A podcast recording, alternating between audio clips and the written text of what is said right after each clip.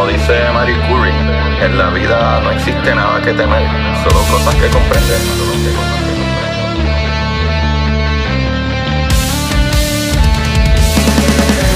Recuerden correr y buscar la manera de aprender que más le divierta.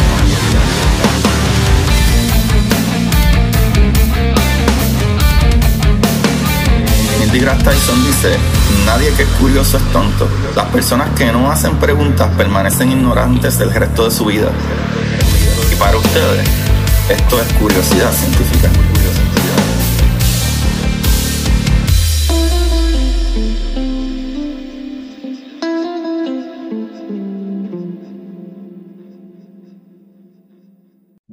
Buenas corridas de curiosidad científica, bienvenidos sean todos a otro episodio más de curiosidad. Con ustedes les habla su host, Agustín Valenzuela. Y el día de hoy estamos bien felices, contentos y pompeados porque llevo, bueno, de un mes llevo 3 de 3. Que tengo el placer y el honor de conversar con tremendos científicos puertorriqueños para acabar de chaval. Y el día de hoy me acompaña el doctor Marcos Ramos Benítez. Bienvenido, Marcos. Oye, gracias, gracias, Agustín. Contento de estar aquí contigo. Vi, vi que tuviste un par de gente que, que yo conozco, gente que he visto y que he trabajado con ellos antes. Y dije, contra, este podcast está bueno, a ver si me invitan un día. Y un ratito me invitaste y yo, más, pues mira, vamos para allá. Coño, gracias, Marco, sí. gracias. No, de verdad que sí. Yo te conocí por primera vez, si no me equivoco, en eh, que es la que hay. No, mentira. Yo creo que fue que salió un artículo tuyo en el periódico, creo que fue o algo así, o una revista un o, o algo así, creo que fue la primera vez. Cuando la Y- pandemia. Yo creo que fue para la pandemia. Yo creo que fue para la pandemia. No me acuerdo bien, ahora no me acuerdo si fue ahí, pero sí sabía de ti y después te escuché en que es la que hay con Mónica Feliu. Ah, exacto. Y entonces, cuando ya ahí creo que fue que te empecé a seguir, y después cuando hablé con el profesor Abel, que me dijiste, ah, contra el profesor Abel, whatever, yo, espera, güey, pues, Sí. cuando vamos a hablar entonces tú y yo. Sí. Nacho, no, yo la, yo la pasé súper bien con Abel también. Y saludo a Mónica, by the way, le mando un abrazo a Mónica, que yo sé que ella va a ver esto en algún sitio. Sí, sí, sí, Eh. definitivamente. defini- Ella me ha traído un par de contactos, ella me ha traído un par de contactos. Dijaceli, eh, tremenda, una física de partículas, gracias a ella la traje. Eh, hay varios, hay varios. Creo que por lo menos dos personas que han estado en el podcast ha sido gracias a Mónica y, Sí. y grabamos hace como que actually lo posteé hoy, pues eh, eh, eh, estaba escuchando, eh, ¿verdad? El programa de Luis y pues habló de que puedo verlo en vivo y yo en vivo y fui, fui a la página y encontré actually eh, un momento que él se iba a ir de vacaciones, que fue para cuando salió el James Webb Space Telescope y fuimos y grabamos un episodio entero de ciencia, un jueves, jueves de ciencia boricua, pero la hora entera estuvimos hablando, eso, eso estuvo súper cool allí Qué también. brutal, qué En brutal. Radio Isla, sí, mano, de verdad que sí. Marcos, ahora vamos a entrar a las preguntas calientes. Mentira, no, no sé, no tienen nada de caliente. Marcos, veo que tú tienes una agenda bastante cargada, loco. Yo voy a empezar a leer cosas aquí y vamos a ir tocando punto a punto. Te voy a leer todo y después voy allá. Dale, vamos. La- eh, el doctor Marco J. Ramos Benítez, que parece que tienes como 18 años, pero eres doctor ya, te ves súper joven. Profesor Ay. en la Ponce Health Science University, profesor de inmunología, ¿verdad? Microbiología, casi nada, porque eso es una porquería, casi nada. Investigador principal, no cualquier investigador, el investigador principal en el laboratorio de inmunología y patogene- eh, patogénesis molecular no solo eso, es que tan, tanto como yo, que estoy invested en comunicar ciencia, tú decidiste no hacer un podcastito como yo, tú decidiste fundar, ¿verdad? Y ser el presidente de Ciencia en tus manos, ¿sabes? Una organización sin fines de lucro dedicada a la educación y comunicación científica y a los jóvenes STEM, para acabar de chaval, eso está al garete, es demasiado ya, ya yo estoy cansado y estoy leyendo esto de un papel. Y para colmo, creaste un podcast que espero que lo sigan en algún momento, aunque no hagan live, que se llama No es tan difícil nada, hablando de temas comunes y corrientes que tienen ciencia como todo en este mundo. ¿Cómo a ti te da tanto tiempo para hacer tanta Chacha, cosa? Yo me hago la misma pregunta todo el tiempo. Yo pienso que tiene, tiene dos secretos, tiene dos secretos. Uno es tener gente alrededor que, que, que le metan también. y eso no falla. Yo hay diferentes etapas de mi vida, en diferentes cosas que he hecho, he tenido siempre corillos, ¿verdad? De, de, de hombres y mujeres en STEM, casi siempre desde áreas de medicina, hay gente que ha sido undergrad, ¿verdad? Estudiantes subgraduados en, en, áreas de biología o de una ciencia, química también, estudiantes graduados en diferentes etapas, he tenido postdocs, son mucha gente siempre en diferentes eh, facetas de su carrera en la ciencia que me han apoyado, tanto en hacer los podcasts como en crear los programas, en la organización, en crear contenido para organización. Así que parte es rodearse de la gente correcta y lo otro, este, yo no duermo mucho tampoco, yo creo que eso también, y que no lo recomiendo, no lo recomiendo, pero no duermo mucho. Ok, pero, mano, Marco, vamos allá, vamos allá. Estudiar ciencia eh, muchas veces, y eso es lo que yo trato de hacer aquí, y es lo que tú tratas de hacer también con los programas que he seguido que he estado haciendo, a veces suena como algo pesado, como algo difícil, como una carrera estresante o tienes que ser, eh, como dicen por ahí, inteligente, en, haciendo comillas para la gente que nos escucha, pero hay algo que, aunque no, yo pienso que no es cierto, de que es difícil estudiar ciencia, yo pienso que cualquier cosa que tú quieras estudiar y ser bueno en ello, tienes que dedicarte y meterle, aunque sea guitarra, sea arte, tienes que meterle y dedicarte y no es fácil.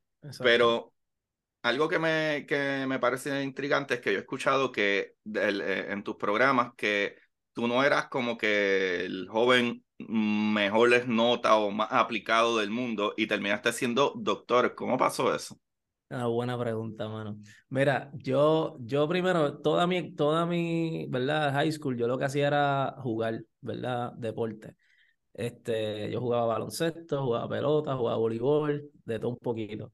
Eh, cuando yo empecé en la universidad, yo hice, me acuerdo, hice los tryouts para jugar el equipo de voleibol light, ¿verdad? Con UPR Macao. Y yo hice el equipo el primer año, ¿verdad? Yo obviamente estaba en el banco, pero hice el equipo.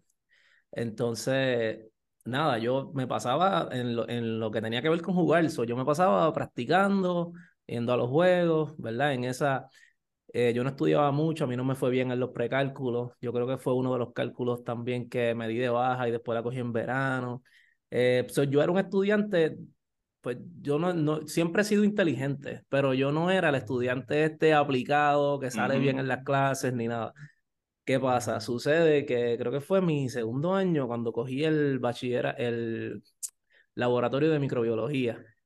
A mí me sentaron al lado que de hecho hace poco hablé con el que era el profesor, estaba visitándome en mi, en mi laboratorio, el que era el profesor de esa clase, y me, eh, me sentaron al lado, inconscientemente quizás, de una muchacha que es mi amiga del alma, que se llama Valeria Reyes, y la menciono porque no le va a estar malo, y ella es, me cayó algo ahí, y ella es una genio, déjame recoger eso para que no... Tranquilo. Lo recojo, lo recojo. Sí, sí, mete mano, esto es podcast, esto es live. Sí, sí, arreglada, DH, esto se cayó todo. Aquí, espérate.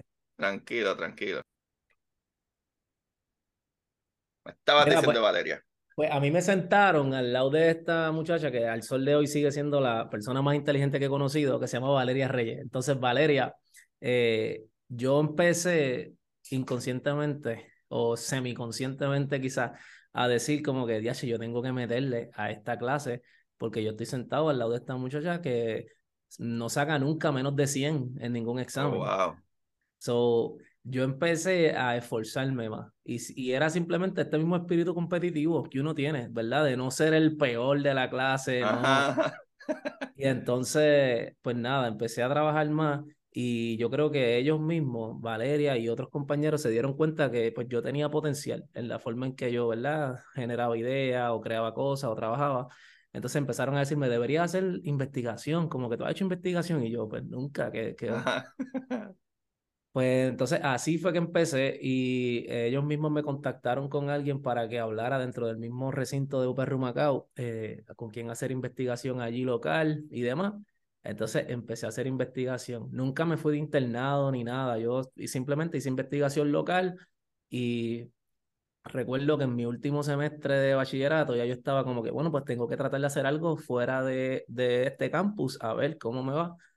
Y entonces conseguí que alguien me, mandé un email primero a Ciencias Médicas, me dijeron que no. Después conseguí a alguien que mandara un email como por mí, recomendándome, que fue que fue Rosal, Rosal Mari, se lo agradezco. Todavía está ahí en Operro Macao, se lo agradezco con el alma. Ella mandó un email recomendándome. ¿Qué sucede? Esta persona una vez me recomienda eh, la, la, la, jefa del laboratorio al que yo quería ir, me escribe y me dice, bueno, anda, viene como que esta persona te recomendó, yo te puedo poner en esta esquinita a lo, para que hagas unas cositas con esta, con la persona que era la técnica en ese momento. Y, y nada, eso hicieron. ¿Qué pasa? Cuando hicieron eso, me voy para allá, cuento algo corto, esta persona terminó siendo mi mentora de tesis. Oh, con, ella, con ella publiqué más de cinco artículos. Oh, con ella tuvimos nuestra primera patente. Bueno, fue, fue una relación de trabajo increíble de mentor, mentor estudiante súper productiva, súper buena. De hecho, yo me fui allí y yo terminé, por eso tú dices que me veo jovencito, yo terminé el doctorado en, en cuatro años y un poquito más, o cuatro años y unos meses, quizás, y, y entonces, y publiqué más de cinco artículos durante ese periodo corto de tiempo, me fue súper bien, y yo digo que fue por esa conexión que, y nos entendíamos, la mentora y yo nos entendíamos y sabíamos para dónde íbamos, sabíamos lo que queríamos uno del otro y eso fue súper bueno. Así que así fue como yo llegué, pero dentro de todo eso, perdón, el, del deporte, la música era lo que a mí me gustaba. Oh, wow, wow. Entonces, tú, ¿verdad? Lo que estudiaste per se fue inmunología. Exacto, porque yo hice, mi, mi doctorado es en microbiología, pero mi tesis, mi trabajo de tesis y demás fue en inmunología. Oh, ahí yo hice, yo hice inmuno y luego entonces me fui a hacer un postdoc a los Estados Unidos donde trabajé bastante heavy con inmunología y, y diferentes virus y demás. Ok, pues vamos a contestar dos preguntas. Lo que es inmunología específicamente, cuando uno habla de inmunología. Pues la inmunología es la ciencia que estudia, ¿verdad? El sistema inmune, el sistema inmunológico. Y el sistema inmunológico es un montón de factores que nosotros tenemos dentro del cuerpo que van desde células, aunque ahora es más fácil hablar de inmuno porque todo el mundo pasó la pandemia. es bastante fácil porque ahora tú le dices, nosotros tenemos células y anticuerpos y la gente al menos sabe que eso tiene algo que ver con inmuno. Y pues nada, el sistema tiene esta serie de factores que son los que nos protegen. Nosotros estamos expuestos todos los días a diferentes cosas virus, bacterias, hongos, en el medio ambiente, todo. La razón por la que todas esas cosas no nos, no nos enferman y no nos infectan todo el tiempo es porque el sistema inmunológico que nosotros tenemos está diariamente tratando de protegernos y evitando que nosotros nos, nos enfermemos con estas cosas a las que nos exponemos todos los días. Pues eso es lo que yo estudio, cómo esas cosas pasan, cuáles son los mecanismos, eh, qué, qué diantre hace el cuerpo que, que es tan efectivo combatiendo eso, cuando no lo logra combatir, qué falló y cómo eso que falló lo podemos arreglar para que en la próxima vez sí funcione, ese tipo de cosas. Claro, eso está demente. Pues básicamente cuando uno ve o lee un poquito de material de inmunología, eh, me gusta mucho la manera que ciertas personas lo describen, que es como si tú tuvieras un, una policía o militares dentro de ti que literalmente cuando ven el enemigo van y lo atacan, ya, ya, ya, cuando, pero para eso también necesitan reconocerlo muchas veces y a veces tarde un poco más, un poco menos en que reconozcan y por eso, ¿verdad? Por ejemplo, como pasó ahora mismo el virus, que eh, podemos tocar eso un poquito por encima, lo, de, lo del COVID, que básicamente ahora se hace con el RNA, pero también, ¿verdad? Desde, desde muchos años atrás que se creaban en las vacunas, pues las vacunas, ¿verdad? Tenían básicamente parte o proteínas del virus para que la, ¿verdad? Tu, tu sistema inmunológico los reconociera y los atacaran. Exacto. So, antes, es que todavía, ¿verdad? Pero lo que, lo que pasa es que hay diferentes maneras de crear vacunas y todos son, como uno le dice, es como cuando tú vas a poner un tornillo. Tú lo puedes poner con un destornillador, lo puedes poner con un taladro, lo puedes poner. Hay diferentes maneras de llegar al mismo resultado. Pues las vacunas es la misma cuestión. Nosotros tenemos diferentes maneras de crear una memoria en tu sistema inmune. Y una memoria no es otra cosa que si, por ejemplo, a ti te dio, sabes que a la gente le da varicela y no, no te va a volver a dar varicela. ¿Por qué? Porque tu cuerpo crea una memoria y él sabe cómo se ve, cómo se ve ese organismo y cómo, cómo atacarlo. Pues nosotros tratamos de crear esa defensa contra la varicela antes de que te dé varicela, sin la necesidad de que te dé varicela. So, eso es lo que las vacunas buscan hacer.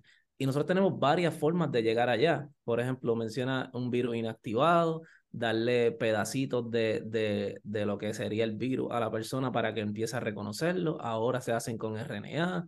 So, hay diferentes maneras de llegar al mismo resultado. Hay unas que son más efectivas para algunas cosas. Todas tienen sus pros y sus contras. Todas. Y eso es importante recalcarlo, ¿verdad?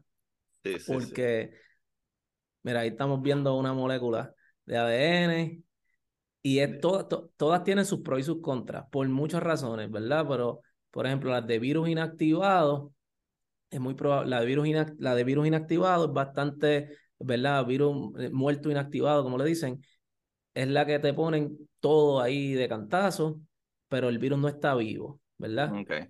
Hay unas que son las de virus atenuado, que cuando es de virus atenuado significa que ya el virus, aunque sí puede infectar la célula y, y replicarse, pero no es capaz de causar la enfermedad. Oh, okay.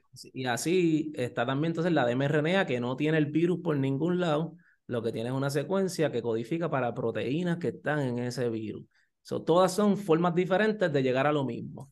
Ah, ok. Contra que chévere que dice eso, actually. Pues entonces creo que para los amigos que nos ven, eh, pueden buscar eh, DNA o algo que parezca DNA, pero eh, ¿verdad? Tanto como la célula y en la célula que hay, ¿verdad? Este, hay un código genético específico, pues básicamente los virus son así, tienen un código entonces genético que uno puede sacar parte de ese código genético, introducirlo entonces en el, ¿verdad? En el cuerpo, no me equivoco. Sí, o sea, la, la, estamos hablando de la molécula de, de esa, exacto. Lo que, lo que la vacuna de RNA hace, de RNA hace es que, o sea, vamos a tratar de explicarle esto a la... Nosotros tenemos lo que se llama el, dogma central de la biología molecular, ¿verdad? Y ese dogma central establece que las cosas pasan del ADN, que es lo que está en todas nuestras células, que es básicamente tu información de tu genes. Esa palabra la gente la ha escuchado. Una prueba de ADN te dice la información que está en tu genes. Esa, esa información se convierte en otra molécula que se llama ARN mensajero, ¿verdad? Y ese ARN mensajero es lo que entonces se convierte después en proteína y esas proteínas se convierten en estructuras y así es como sigue lo que, lo que la vacuna hace, entonces que usa esa parte que es el ARN, que es la, la segunda parte de eso que te acabo de explicar, ese segundo paso, que es lo que entonces el cuerpo reconoce para producir proteína. So, si yo te doy en una vacuna una molécula de ARN, o de, de mRNA, como se le ha dicho, o como se le dice en inglés, ¿verdad? Yo te doy una, una parte de eso, lo que tu cuerpo va a hacer es que lo va a reconocer y va a empezar a expresar las proteínas. Y luego el sistema inmunológico reconoce esas proteínas y crea la memoria. ¿Ves? So, es, es como darle, es como, déjame ver cómo te explico. Es como si cuando un bebé tú le das la, tú le majas la comida y después se la das, ¿verdad? So, en vez de que el bebé tenga que ir a coger el ADN y convertirlo en RNA para después crear una proteína, pues tú le das el RNA ya para que cree esa proteína y por eso es que esa vacuna eh, pues funciona, se, funciona bien, ¿verdad? Y se podía eh, crear eh, tan rápido. Ahora, hay un montón de, de años de estudios detrás de eso, muchos años de estudio y muchas formas en que se trató de usar esta vacuna y no necesariamente estaba funcionando y no funcionaba por, por diferentes razones. Uno que la, el RNA o el ARN es bastante inestable. So, inestable en el sentido de que se degrada fácil y rápido. So, una de las formas que se hacía era cómo logramos llevarlo a donde tiene que llegar sin que se dañe antes de llegar allí. So, se fue evolucionando la ciencia de transportación de RNA y mientras esa ciencia fue evolucionando, las vacunas entonces fueron mejorando su eficacia hasta que llegamos a donde estamos ahora, que, la, que de hecho es la vacuna que, que ha logrado ¿verdad? evitar que se siguiera escalando la cantidad de personas que estaban muriendo por el COVID-19.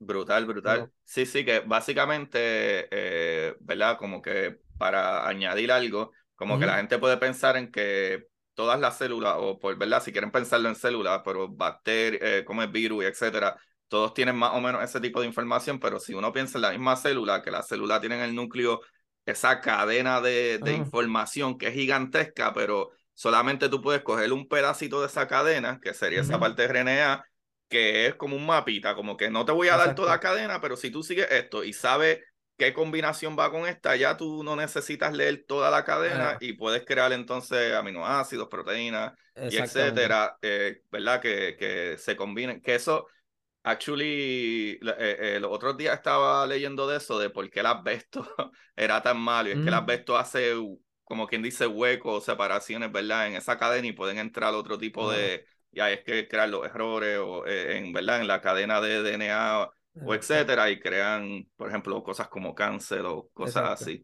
Sí, lo mismo que hay otras cosas que, que esas cosas lo que crean, crean errores y lo que le llaman, ¿verdad? Mutaciones. Y, esa, y esas cosas entonces van a ir creando que el proceso que se tiene que dar normal de, de replicación de las células y generación de las proteínas, pues se afecte. Y al afectarse puede llevar a que las células empiecen a dividirse, ¿verdad? El garete, y entonces eso crea los tumores y demás.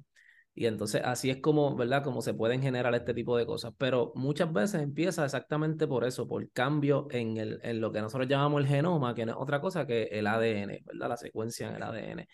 Pero lo que, lo que tú mencionas es bien importante porque estas moléculas, como, como mencionas, están en, en muchos seres vivos, ¿verdad? Todo, todos los seres vivos, entiéndase las bacterias, los virus, aunque no se consideran seres vivos, necesariamente por la, ¿verdad? Esto ha sido un debate eterno en, la, en, el, en el fil, ha sido un debate eterno, pero el virus necesita infectar una célula para poder replicarse. Por lo tanto, como él tiene que infectar otra célula y él no existe sin infectar la célula, pues no se le considera un ser vivo, a diferencia de las bacterias que se pueden replicar sin necesidad de infectar, de infectar células. sí, que esa es pues, la, la, eterna batalla de que está vivo y que no está vivo. Exacto, la eterna batalla. Y hay gente que dice sí, pero no, porque se adaptan, y otros dicen que eh, eso ha sido un debate eterno. Pero sí los virus tienen material genético y por eso es que, que utilizan ese material genético y entonces pueden expresar las diferentes proteínas que tiene el virus como tal. So. Sí, exacto, exacto, exacto. Sí, que, que básicamente ajá, los virus, ¿verdad? En el caso de cuando estamos hablando de virus como, como el, el corona, etcétera, pues todo eso tienen una información genética, la diferencia de, por ejemplo, en el caso de un virus, es que no tiene la manera de eh, cómo, ¿verdad? O, el equipo, diría yo, que sé a lo mejor no tiene ribosoma, este, para entonces él mismo multiplicarse, como en el caso de una célula regular o etcétera. no, tienen, no tienen esa, esa facilidad de reproducirse sin infectar otra célula y reproducirse es una de esas características que son necesarias para que un organismo se considere como vivo. Entonces, pues esa, eso es, esa es la, la... Estaría bien chévere hacer un debate un día, te lo voy a poner ahí para que lo tire en el podcast, oh, con, con, un virólogo, con un virólogo que piense que se debe catalogar los virus como vivos y unos que piensen que no.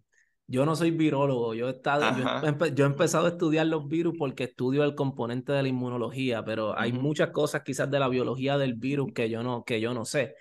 Pero estaría bien chévere porque... Estamos virólogos aquí, Corilla, escucha, envíenmelo. Exacto, envíen los virólogos, tírenlos para acá, ponga, tírenlos al medio porque estaría bien chévere escuchar puntos en contra y puntos a favor, a ver, a ver quién, quién gana. Es que incluso, si no me equivoco, se dice que incluso el virus no respira, ¿sabe? Como que no, o no, no, sé si es que no respira, en verdad a lo mejor estoy diciendo un disparate, pero como que básicamente son incluso hasta cierto punto inmóviles incluso, al menos que, ¿verdad? Entren en un cuerpo, un host y, y, obviamente pues pongan su información genética en una célula, pero eh, eh, en verdad está bien interesante. Ese, ese, ese tema de qué está vivo y qué no está vivo es, es jodón, es No, y honestamente, mano, lo, los virus son demasiado interesantes porque uno, yo siempre he dicho que si algo va a acabar con el mundo, de estas cosas que todo el mundo dice, diantre, algo va a venir y va a acabar con toda la humanidad. Pues si algo, si uno puede pensar en un tipo de patógeno que puede hacer eso, es un virus.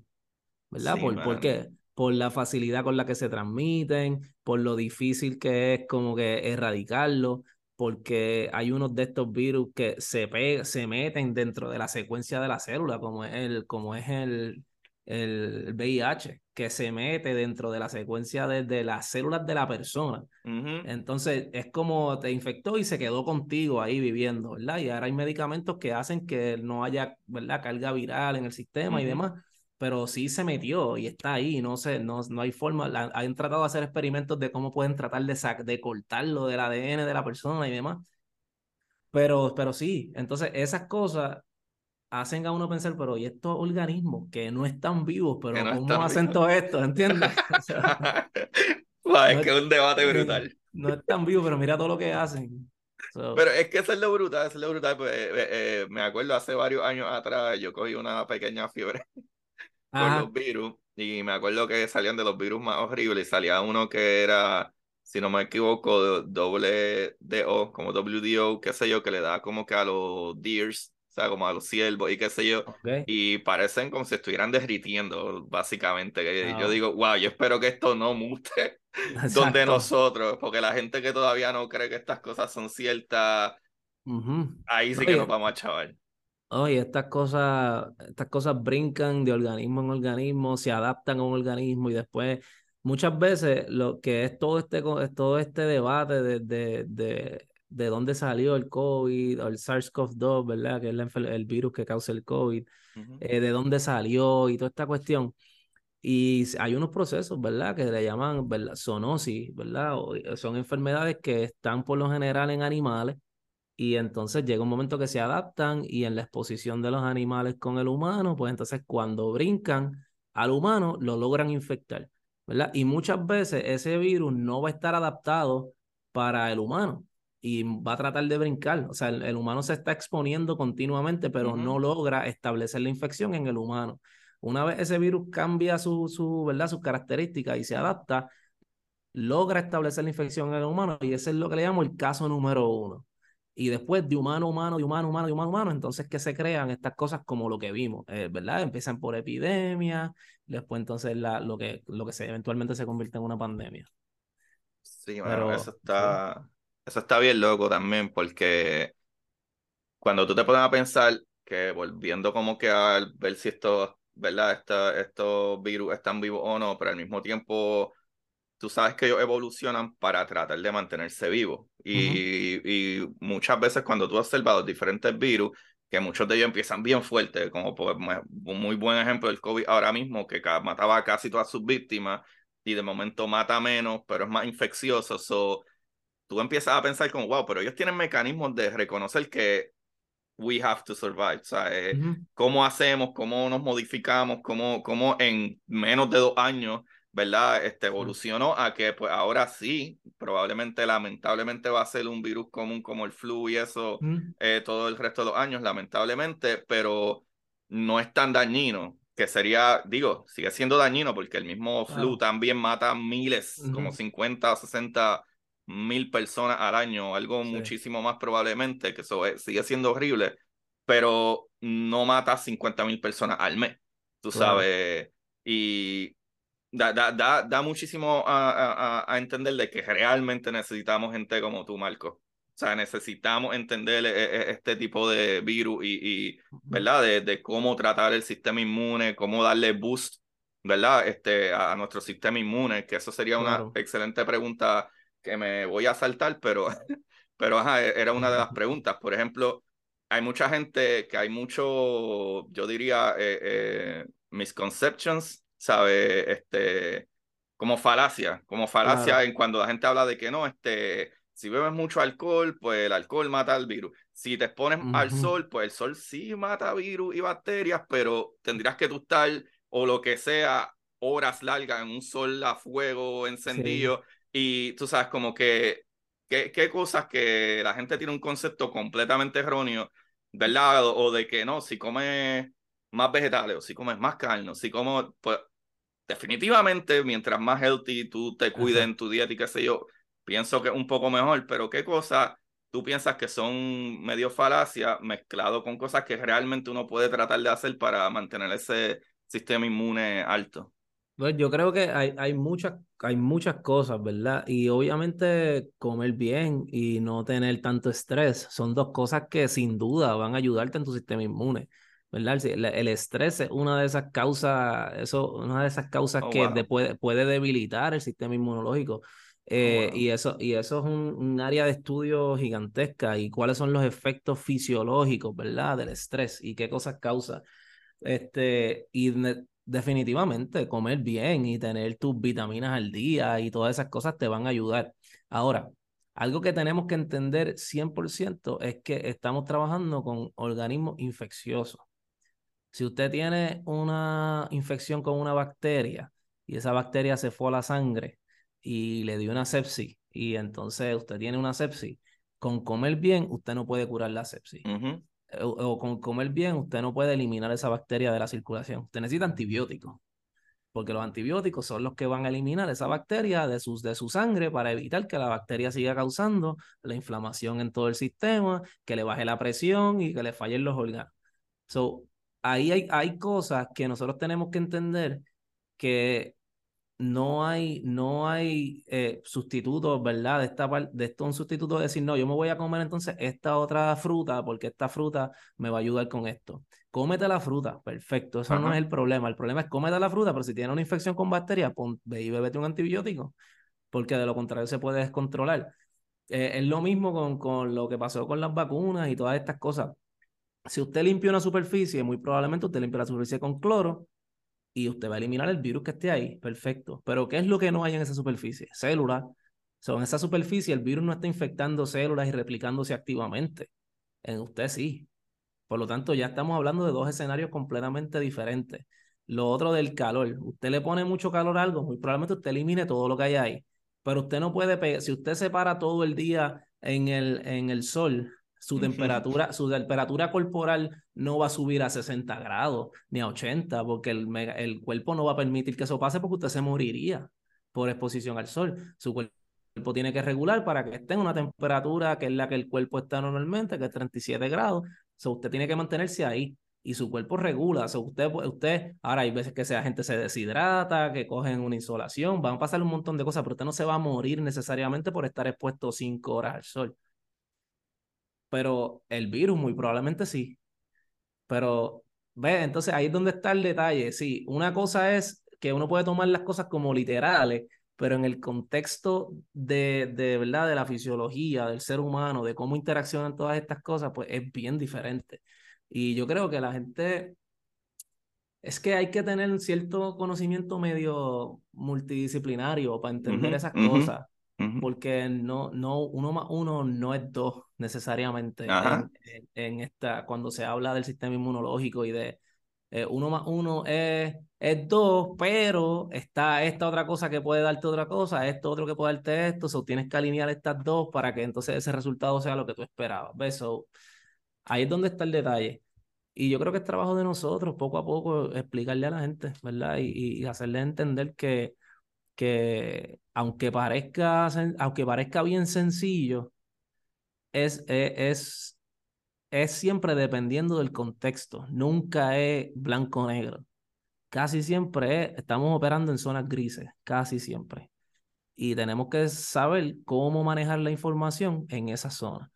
E igual, la información sabe, sale información nueva todos los días. Y, el- y en la ciencia, Agustín, como tú sabes bien, la ciencia, se, el conocimiento se construye sobre conocimiento, ¿verdad? Eso, eso es una escalera, es lo que investigaron ayer, se descubre un poquito más, un poquito más, va a llegar un punto que tú sabes tanto de algo que te vas a dar cuenta que lo que dijeron hace 40 años estaba completamente mal. Entonces hay que volver y decir, mira, eso ya no era. ¿Por qué? Porque ahora tenemos estas herramientas que me permiten ver esto. ¿Ves? Entonces, es, la tecnología para saber eso no existía en ese momento. Y ahora no es que, ah, los científicos son unos embusteros.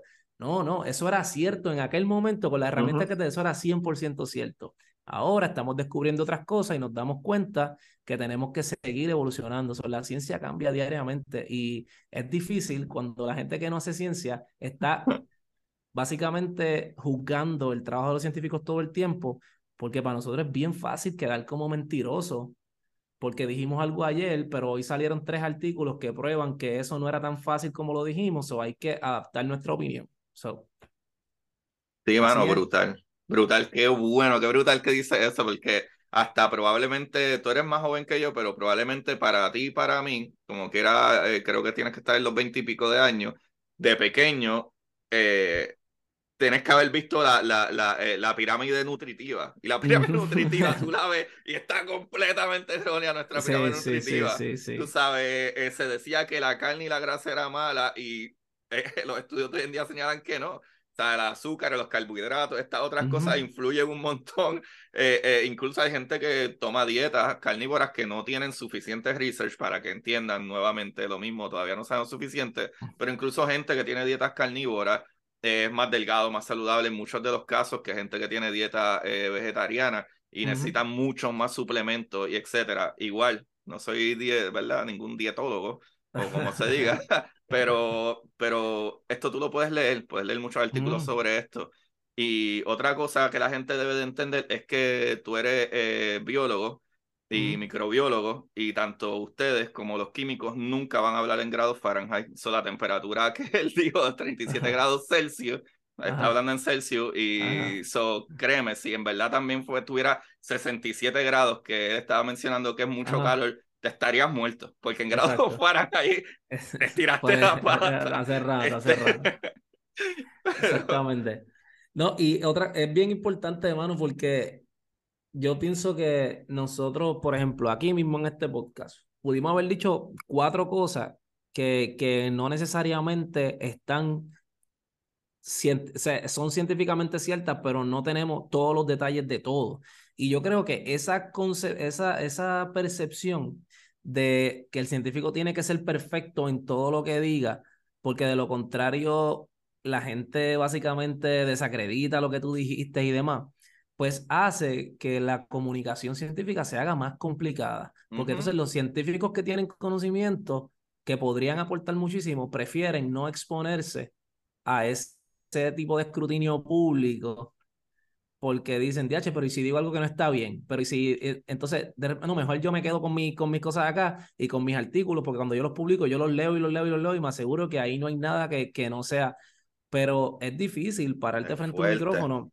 Y me pasó en la pandemia, es difícil pararte frente a un micrófono o hacer una entrevista en la televisión que aunque la gente piense, nosotros no sabemos lo que nos van a preguntar, en absoluto. Yo me conectaba y yo recibía preguntas totalmente nueva, de la nada. Mira, ¿y esto qué tú crees? Y uno pues formula una respuesta basada en el conocimiento que uno tiene o en lo que uno piensa que va a pasar o en lo que uno o la opinión que uno formuló sobre X tema. Pero uno no tiene la verdad siempre agarrada por el mango. No, mano. Que... Y yo pienso que eso es, es, importante que nosotros vayamos cambiando poco a poco. Y este tipo de podcast es bueno, que básicamente hablamos de estas cosas abiertamente porque yo pienso que poco a poco debemos ir cambiando esa mentalidad, porque la ciencia es igual de cambiante que, que los gustos de la música. Es exactamente lo mismo. Hace, hace, hace 15 años tú jamás hubieses pensado que la música número uno del mundo iba a ser el reggaetón. Iba a ser el reggaetón. Jamás. Y entonces eh, los gustos de la gente se fueron acoplando y, y, aunque la gente pensaba que tenía la verdad, no, la salsa es lo que va a estar por siempre, pues no necesariamente fue así, el reggaetón se metió y se quedó con todo. Pues el, con, lo, con los científicos, nosotros tenemos que tener esa misma mentalidad de que, mira, lo que nosotros pensamos que es lo que es ahora, puede ser que mañana no lo sea, y puede ser que esta otra ciencia sea más importante, o puede ser que esta otra cosa de repente tome más valor, o esta gente, estas opiniones de esta gente se incorporen y todo. Entonces cambia la forma en que la gente percibe la ciencia. Y si eso pasa, yo pienso que vamos a estar en mucha mejor posición porque todos estos científicos que tienen mucho que, que atraer y mucho que, que, aportar se van a atrever. Porque a veces a me ha pasado, yo los llamo y me dicen, no, no, no, para el live no, para el live no voy. Eso pasa. Fíjate, qué, bueno que mencionas eso porque es como, te puedo dar un, un ejemplo de eso y es, todo el mundo sabe quién es Isaac Newton. Todo el mundo celebra a Isaac Newton, el gran Isaac Newton. Y para que la gente entienda de la ciencia se basa todo en, en trial and errors. ¿Sabe? La ciencia es un, ok, esta es la información que tenemos ahora, con lo que tenemos ahora, esto es lo que se entiende. Y por ejemplo, ¿verdad? En, esa, en ese ejemplo de, de Isaac Newton, pues él mismo, que, que fue básicamente el que creó las leyes de movimiento, esas leyes de movimiento en nuestro planeta Tierra siguen estando vigentes, funcionan chévere, pero esas leyes en aquel momento, esas leyes de movimiento, la gravedad y todo, que se entendía que era una fuerza que atraía y etcétera, pues todas esas leyes que hoy en día todavía las podemos utilizar en el planeta Tierra por la gravedad que hay en este planeta, por la presión atmosférica que hay en este planeta, todo eso funciona, pero ahora entendemos, gracias a que vino una persona 300 años después, eh, eh, Einstein, y dijo, no, espérate, espérate, espérate, la gravedad a lo mejor no una fuerza, yo pienso que la gravedad es una tela y las cosas están puestas sobre esa tela. Ah, de momento, después de todos estos años, y todavía aceleró a, Isaac Newton, pero vino Albert Einstein y, y puso las leyes que hoy en día podemos probar. Ah, mira, con las leyes de Newton de movimiento no entendíamos por qué Mercurio hacía lo que hacía, no entendíamos por qué había como un, pequeño eh, eh, movimiento raro allá en Neptuno, eh, en Urano, perdón, y debería de haber otro planeta. Ah, vino Einstein, puso estas leyes, ah, y, hizo el cálculo y ahora todo cuadra. No es que Newton es un embustero, es que lo que él tenía observando en el momento, que él dijo, mira, tú sabes que las cosas en el planeta Tierra caen a 9.8 eh, eh, metros cuadrados por segundo. Eso sigue siendo cierto. Pero Einstein le añadió y ahora entendemos no solo la física de aquí, sino la física de, del universo completo y donde quiera que miramos, donde quiera que miramos funciona así. Y no es que no funcionaba bien, pero igual que Ptolomeo, que Ptolomeo se inventó básicamente, ¿verdad?, cómo funcionaba el sistema, que teníamos un sistema, ¿verdad?, que las cosas están orbitando alrededor, pero de acuerdo a las observaciones de Ptolomeo, los instrumentos que él tenía, pues era un sistema geocéntrico. 300 años después, 400 años después, eh, eh, vino otro científico y dijo, espérate, espérate, lo que yo estoy observando está raro. Yo creo que nosotros las cosas nos están dando vuelta. Nosotros le estamos dando la vuelta al sol. Exacto. Yo creo que esto es un sistema heliocéntrico. Lo decapitaron. lo decapitaron. y después vino, después vino Galileo, dijo lo mismo, hizo los cálculos y tú sabes que no nos vas preso de por vida. Tú sabes, y eso, y eso es una cosa de científico que es revolucionario en la ciencia moderna, entre comillas moderna, al punto que llevamos hoy. Y no es que ellos estaban mal, es que en el momento que ellos estaban, eso funcionaba. Eso, porque era lo que conocían. Exactamente. Exactamente. Y, pero entonces, es exactamente, y, y la mentalidad quizás en ese momento, como tú bien mencionas, pues mira, a uno lo decapitaron, al otro lo metieron preso, porque la mentalidad no estaba eh, ajustada quizás a, a, decir esto una posibilidad, que mañana sepamos algo nuevo. Entonces yo creo que cuando, si la mentalidad de, y ahí es donde voy, porque siempre a mí me gusta hacerle hincapié a la gente, que, que la mentalidad tiene que estar receptiva a que mañana puede salir algo que cambie nuestra verdad de hoy. ¿verdad? Y eso no significa que la ciencia no sirve, pero la ciencia tampoco es, la ciencia tampoco es perfecta, porque la ciencia está evolucionando constantemente. La ciencia, yo la, a mí me gusta pensar en la ciencia como es nuestra mejor herramienta para acercarnos a la verdad. Es lo mejor que tenemos, porque no se basa en suposiciones, no se basa en yo creo, ni se basa en anécdotas, se basa en datos y en cosas que hay que probarlas y en experimentos que tú diseñas para probar que esto es cierto y que esto no. Ahora, todo en este mundo, todo experimento científico tiene variables y lo que tú tienes, ¿verdad? Son cosas que tú puedes variar en tu experimento para, para llegar a, esta, a, responder a esta pregunta. Ahora, si esas variables cambian, muy probablemente la conclusión cambie. Si tú consideras otras variables que no tenías conocimiento de ellas ayer, pero hoy sí tienes, Exacto y tú metes esas variables ahí, pues la conclusión de ayer ya no, ya no se sostiene igual que ayer. So, si nosotros podemos pensar así y saber que eso es una posibilidad, vamos a apreciar más, ¿verdad? A, a, los científicos y el esfuerzo que se hace todos los días en los laboratorios de investigación para tratar de precisamente lograr encontrar las respuestas más definitivas que podamos. Y, y, y mientras llegamos allá, es importante que la gente perciba que es, que es un camino, que no está, que cuando yo te di, que cuando yo te digo algo, yo te estoy basando mi opinión y mi en la mejor información disponible hasta hoy. Al momento. Exacto.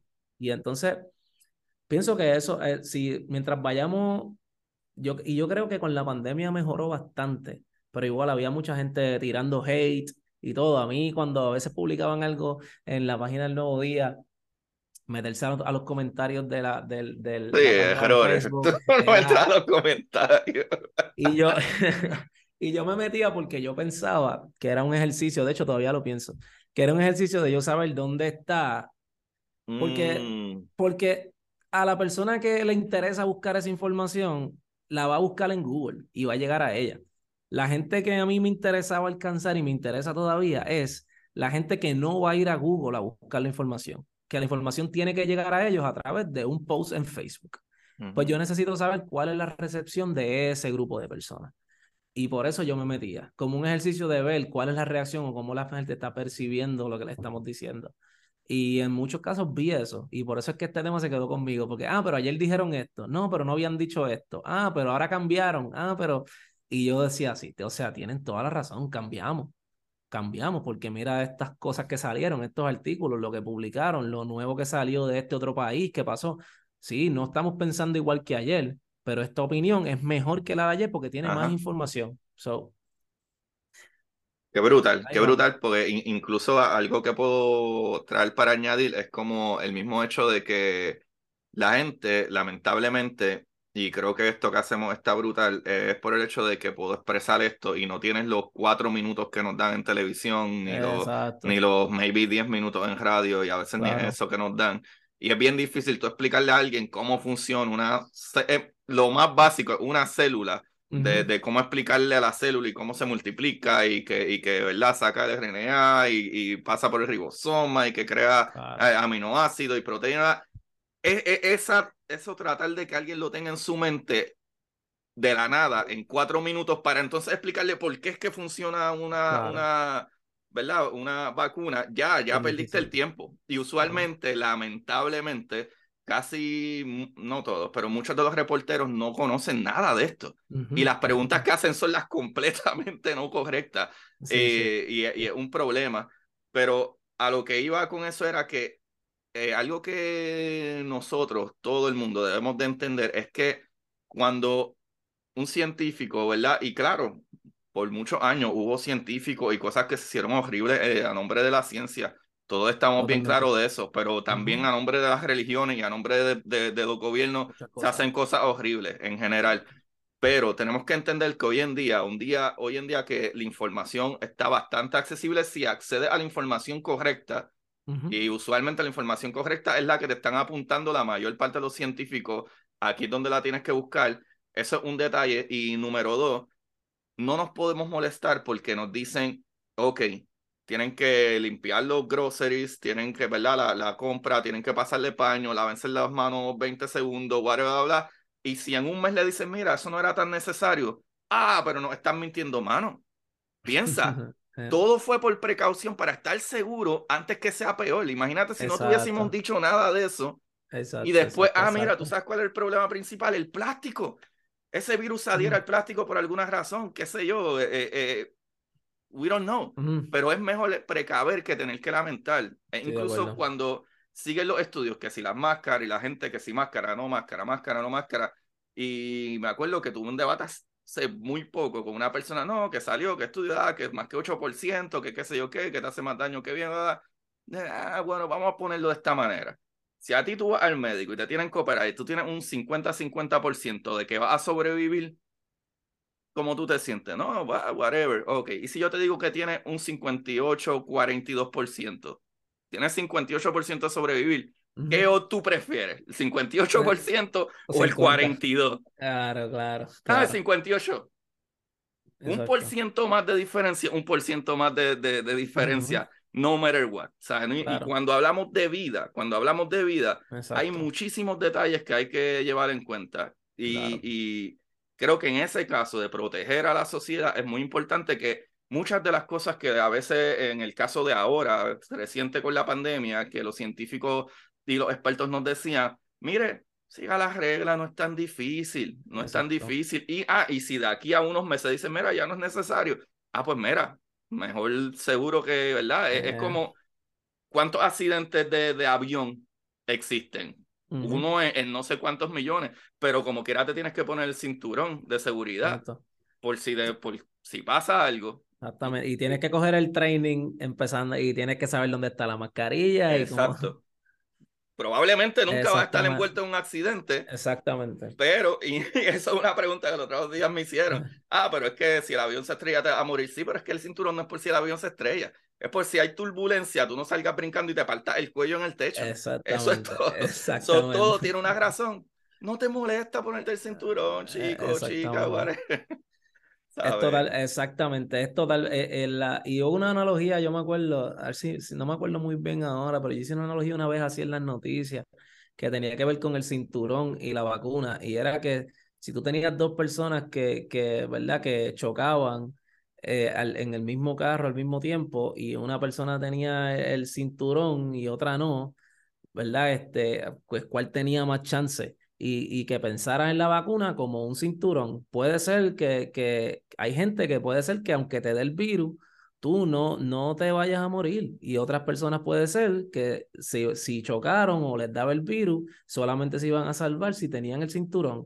Pero entonces lo que tenemos que hacer es, ok, todo el mundo ponga el cinturón y así, no, no, no tenemos que ponernos a sobrepensar nada, pero déjame ver quién, y así fue que se hizo al principio, cuando no había para todo el mundo, pues quién es la gente que está más a riesgo. Ok, pues ustedes pónganse el cinturón, vayan y pónganse la vacuna. Y después, ok, hay para todo, ok, todas las personas que sean mayores de 18, pónganse la vacuna.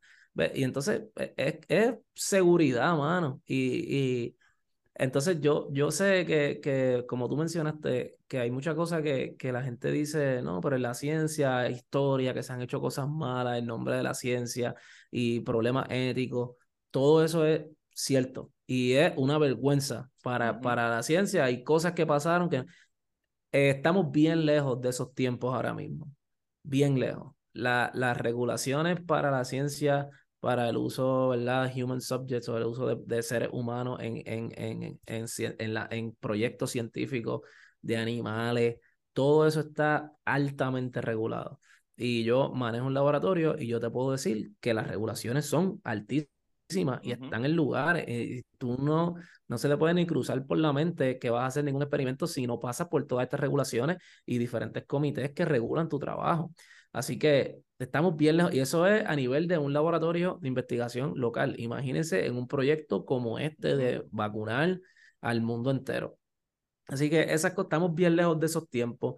Y también otra cosa bien importante es que, que la vacunación, en mi opinión, después del agua potable, es lo más vidas que ha salvado. Después del agua potable y esto podríamos buscar datos, esto es más una opinión que nada, pero yo pienso que el agua potable es lo más vidas que ha salvado porque la gente no se muere por beber agua. Y después de eso, la vacunación. Porque desde que nosotros nos empezamos a vacunar, un montón de enfermedades que le costaban la vida a las personas dejaron de costarle la vida a las personas. Ajá, ajá. bueno, está brutal. Eh, eh, si no se pone a pensar, hay un libro que a mí me encanta mucho que se llama The Butchery Art de eh, eh Lizzie o Leslie Fitzpatrick o Fitzgerald, no me acuerdo ahora, pero que habla de eso mismo, de, de más o menos las salas de operaciones en los 1800, eh, finales 1700, 1800, que no había ningún tipo de regulación. Incluso era como un título, tú ser cirujano y tener tu, ¿verdad? Tu, tu vest, tu, tu delantal lleno de sangre, mientras más sangre era, que tenías más experiencia, etcétera. Y ahora tú lo ves, ¿verdad? Como trayendo un ejemplo de eso, de que mano, nosotros no somos los humanos de hace ni siquiera 50 años atrás. ¿Sabes? Los derechos humanos, y lo, a pesar de que tú ves en las redes sociales, las peleas y las discusiones y etcétera, hoy en día, hoy en día importa un montón para ambos bandos, no importa en qué lado tú estás de, de, de político o tu visión religiosa o no. Hoy en día, tú no simple y sencillamente eh, eh, haces cualquier loquera porque sí y, y, te va bien. No, eso, no pasa. Eso no pasa. que debe haber algún loco que se arriesgue y qué sé yo, pero este tipo de corporaciones que son tan reguladas, ¿sabes? Como tú dices, en tu laboratorio chiquitito tiene un montón de regulaciones.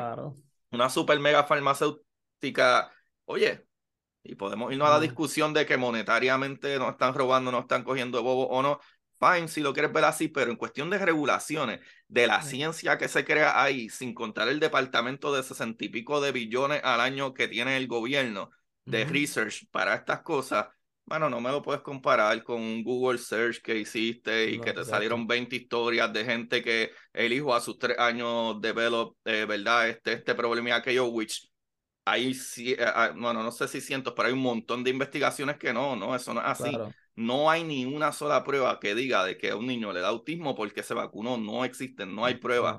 Tú puedes tener anécdotas que aparecen de que no, mi hijo cuando lo vacuné a los tres años creó autismo. Señora, si usted investiga cuándo es que salen las, señ- las señales principales de autismo, tú las reconoces después de los tres años. Por eso es la Claro. razón por que a los tres años su hijo comenzó a, a tener eh, Eh, rasgos de autismo. Tú sabes qué cosas también correlacionan con el aumento en autismo, que la gente dice, ah, pero mientras más vacunas se pusieron, más se empezó a ver el autismo. Sí, también mientras más exposición a, a la televisión, mientras más tiempo en, lo- en, lo- en, lo- en los teléfonos. La dieta. La dieta, La dieta porque es súper importante para los niños autistas. ¿no? Y entonces todas esas cosas, cuando tú las miras en, en una gráfica de correlación, que son las que le encantan a, a, ¿verdad? a este grupo de personas, todas esas cosas correlacionan.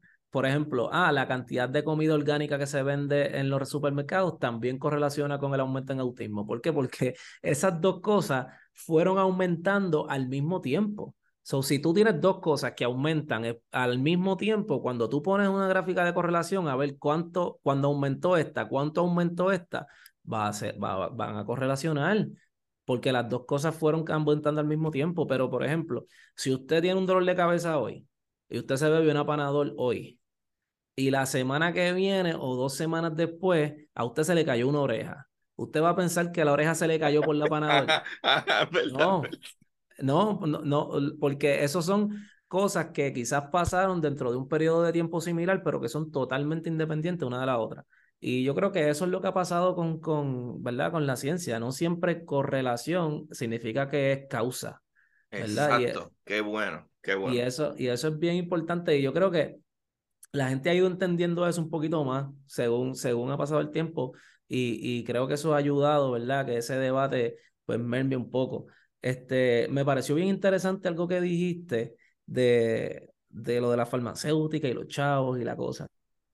Que esto es algo que a mí me dicen mucho, ¿verdad? Y yo lo que le digo a la gente es que la farmacéutica está haciendo millones de dólares vendiendo una vacuna, no significa que no están haciendo un bien. Y tenemos que dejar, y tenemos que dejar de ver esas dos cosas como, como que son mutuamente excluyentes. Si yo voy a hacer bien, no puedo cobrar por eso. Esas dos cosas no, no necesariamente van de la mano. No. Ahora, si tú me dices a mí que había una pandemia mundial, que el gobierno no se hizo responsable por adquirir las vacunas y repartírselas a la gente, y la farmacéutica decidió que no se le iba a dar a nadie que no pudiera pagarla. Eso fue un caso bien diferente, porque yo diría, pero ven acá, ¿cómo diantre van a dejar que toda esta gente se muera por no darle la vacuna? Pero ese no fue el caso. Y hasta los otros fue- días, y yo creo que todavía hay muchos sitios que la puedes tomar la bivalente gratis Claro, todavía. claro. Todavía. Esa, exacto. So, eh, ese no fue el caso. El caso que se dio en la pandemia, que era donde todo el mundo estaba hablando de esto, fue que el gobierno asumió los costos de la vacuna para hacerla disponible de forma gratuita a la población. Yo como compañía o cualquiera como compañía va a decir, ok, pues yo tengo este producto que vale tanto, que yo lo generé, que le va a hacer un bien a la, a la humanidad. Los gobiernos la van a adquirir, yo se la vendo al gobierno y el gobierno la reparte. Y con ese dinero que yo tengo, yo puedo generar otros medicamentos, generar otros empleos, generar... Eso es que así es como funciona el sistema en el que nosotros vivimos, ¿verdad? Entonces, que yo pienso que esa, esa idea de que hacer el bien y ganar dinero es mutuamente excluyente eh, está mal y tenemos que pensar que eso, hay mucha gente en este mundo que hace el bien y cobra por eso. Bueno, es que es una manera de... Mejor ejemplo. Yo puedo traer mi ejemplo. Yo puedo traer mi ejemplo. Cuando yo empecé a hacer esto, ¿verdad? Hace cuatro años atrás, pues ese primer año y pico, mano, a mí me cuesta la edición, a mí me cuesta trabajo. Yo, la gente no sabe que ahora mismo nosotros estamos grabando esto y ponte que llevamos más de una hora. En tu trabajo, tu salario, probablemente tú ganarás una, eh, una hora de, de este dinero y es algo que estamos ofreciendo gratuitamente. Claro. Tú sabes, claro. no solo eso, cuando yo grabo mis capítulos que yo tengo que explicar eh, eh, eh, la entropía eh, en, en física, pues yo tengo que sentarme, no, obviamente llevo años leyendo y estudiando y etcétera, pero para llegar a ese punto gasté muchas horas, no solo eso, incluso haciendo el capítulo, escribiendo el capítulo, porque tengo que escribirlo, tengo que volver a investigar, volver a leer, estar seguro de lo que hago. Eh, te pueden, como dijimos ahorita, te pueden masacrar. Si en vez de yo decir que la velocidad de la luz es a 300 kilómetros por segundo, digo 400 kilómetros por segundo porque me confundí, aunque sé que es 300 mil kilómetros por segundo, o hasta eso. Ah, la velocidad de la luz es 300 kilómetros por segundo. No, no, no es 300 mil. Yo sé que es 300 mil. Me equivoqué lo que dije porque estaba hablando y ya. Pero todas esas cosas, yo puedo, brother, yo he estado a veces dos horas y media, tres horas leyendo para escribir un capítulo y sacando cosas para escribir un capítulo que dura más que 20 minutos. Sí, Pero estuve tres horas leyendo, buscando, comparando, porque hay artículos que dicen una cosa, hay artículos que, por ejemplo, yo no puedo decir hoy en día que uno de mis libros favoritos, uno de mis libros favoritos es, A Brief History of Time. Y para, cuando eh, eh, Stephen Hawking escribió ese libro, se decía que el universo era este, 13.5 billones de años. 13.7 billones de años. Hoy en día todo el mundo dice 13.8 a 14. So, son detallitos que si yo utilizo un documento de hace 20 años atrás, claro. está bien entre comillas, pero no está updated, pues cometo errores que a lo mejor no tienen tanta importancia, pero te pueden sacrificar. Y incluso hacer esto, pues llegó un punto y dije, bueno, yo tengo entonces que escribir libros, tengo que, eh, ¿verdad? Tengo que, que, hacer un Patreon, que es más trabajo todavía, para colmo. Y como quiera la gente piensa como, ah, no, pero tú quieres cambiar el mundo. Sí, pero se necesita también dinero para yo poder sacar tiempo de mi vida que no puedo dedicar a otras cosas o whatever para poder seguir haciendo esto. Tú sabes. Hay gente, hay gente que hace, mira, damos un ejemplo. Eh, los programas de televisión de Puerto Rico, qué sé yo, este, Alex DJ, que, que lo vi los otros días que alguien lo estaba viendo. él, yo pienso que él hace un bien, él, él, regala cosas allí, la gente va y se llevan chavitos para la casa, quizás gente que necesitaba, pero él cobra por ese trabajo. Él no está allí regalando chavos gratis, ¿verdad? So, e, e, esos son el tipo de cosas que, que tú dices, mira, no, no, tiene, no tiene sentido esperar que alguien haga a lo que se dedican o a lo que, o lo que entienden que es su negocio o su forma de, de, de, verdad de emprender en X o Y y que lo haga gratis porque se supone que está sirviendo un greater good, o ¿verdad? Un bien mayor. Sí, tú puedes servir un bien mayor, pero al mismo tiempo puedes generar dinero. Yo creo que eso es lo que ha pasado con, con las vacunas, los medicamentos, esta percepción errónea que tienen las farmacéuticas, pero la gente tiene que entender que esto es un triángulo, ¿verdad? La, la, las farmacéuticas no funcionan sin la investigación pero la práctica clínica tampoco funciona sin la farmacéutica y tampoco funciona sin la investigación. Sobre estas tres cosas, la práctica clínica, la farmacéutica y la investigación van de la mano y se necesitan una de la otra. La investigación va a crear el medicamento que la, que la farmacéutica va a producir, el clínico va a ver al paciente que va a necesitar que la farmacéutica le venda ese, ese, ese medicamento. Pero ese medicamento existe porque el científico que estaba en el laboratorio lo descubrió. ¿Ve? Entonces, toda esta gente que forma parte de este, de este círculo tienen que cobrar porque tienen que vivirle algo. Eso es lo que te iba a añadir, te iba a añadir. Ese científico, en este caso Marco, tuvo que gastar un montón de dinero en estudios, tiempo y trabajo para llegar donde esté y tener el conocimiento. Y que obviamente la, la, universidad o etcétera tuvo que cobrar algo porque preparó a los maestros para hacer lo que también tuvieron que pagar para poder adquirir eso y ellos necesitan cobrar para poder sobrevivir, para crear esto. So, todo es una cadena, incluso la misma farmacéutica tiene que pagar por la, eh, ¿verdad? Por los materiales, la, la eh, etcétera, todo. todo. Sí, claro, todo es un proceso. Todo es un proceso. Y, y lo último que te digo de eso, me, me, estuvo bien curioso lo que mencionaste, de que tantas horas preparándote y de repente uno dice cualquier error y, y te sacrifican. A mí me pasó una vez, yo estaba dando una charla de vacuna en, en no, me acuerdo en qué, fue en una OPR, no me acuerdo cuál fue y en la charla la pusieron pública en Facebook, ¿verdad? Entonces en esa pues entró un par de grupitos anti-vaxxer a comentar y básicamente yo di una charla sobre todas las investigaciones que habían en las vacunas y el autismo y todo lo que se había demostrado, quién era Andrew Wakefield y por qué lo que él dijo se demostró que era mentira, todo este tipo de cosas y, y todos los problemas éticos que él tuvo y demás. Y tú puedes creer que ellos empezaron a desacreditar toda mi charla porque yo dije una fecha en la que salió la vacuna del polio, la dije mal. me, me, equivoqué por un par de Digo, años. toda la demás información que está súper cierta todo estaba mal porque, ah, ¿qué clase de recursos ustedes traen que ni siquiera saben qué fecha fue que se hizo esta, esta vacuna? Estoy seguro que los que estaban allí no sabían la fecha. es que después escucharon todo, empezaron a buscar lugares porque ellos no lo sabían tampoco. Entonces, fallé en una fecha, fallé en una fecha que estaba escrita en la presentación, fue que no la leí y dije otra cosa. Entonces, fallé en una fecha y eso hacía que todo lo que yo había dicho no fuera verdad, porque... Y entonces, pues yo digo, bueno, pues ni modo, y me va a pasar un montón de veces. Nos va a pasar, dan, nos va a pasar dando una clase en la universidad, nos va a pasar eventualmente que vamos a fallar en un detalle, pero pues eso es parte de ser humano. Sí, mano, yo, yo los otros días mismo yo di otra charla, pues yo, trabajo con NASA, Solar System Ambassador, charla y eso a la escuela y biblioteca y whatever. Super cool. Y, y por ejemplo, di una charla y no me salió una palabra. Usualmente yo trato de darlo eh, que ese es el problema. Este, este, todo, yo he dicho esto varias veces, pero por la razón que yo creo esto principalmente es que cuando yo era chamaquito esto no existía. Y yo me crié en una familia, en casa no había cable. Yo vine a tener cable cuando me mudé y, y, puse cable. O sea, eh, así sí, eh, no todo el mundo tenía dinero, no todo el mundo tenía... Eh, o sea, es como que no, no es por hacerme víctima, lo contrario. O sea, mi madre hizo un trabajo bestial y estamos donde estamos y creo que estamos súper bien. Pero eh, el punto al que quería llegar es que para mí, a mí me encantaba la biología, pero me gustaba un montón la ciencia ficción y me gustaba un montón la física.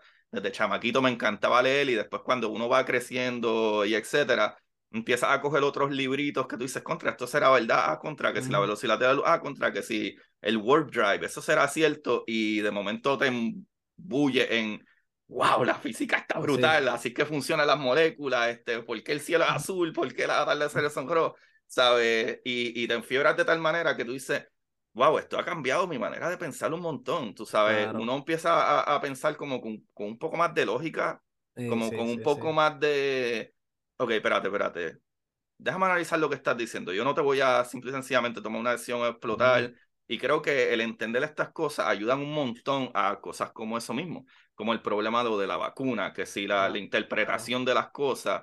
Y, y, creo que esto ayuda un montón. Y por eso fue que empecé a hacer esto, ¿sabe?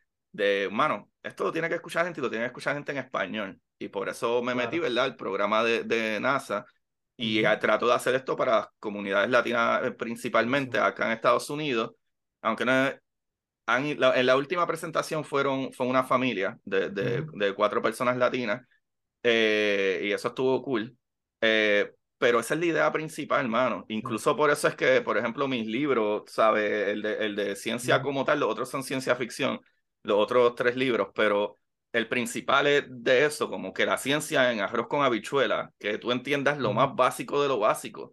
Como que para mí es súper, súper importante que la gente entienda términos y tenga más que todo un pensamiento racional y lógico al momento de tomar decisiones.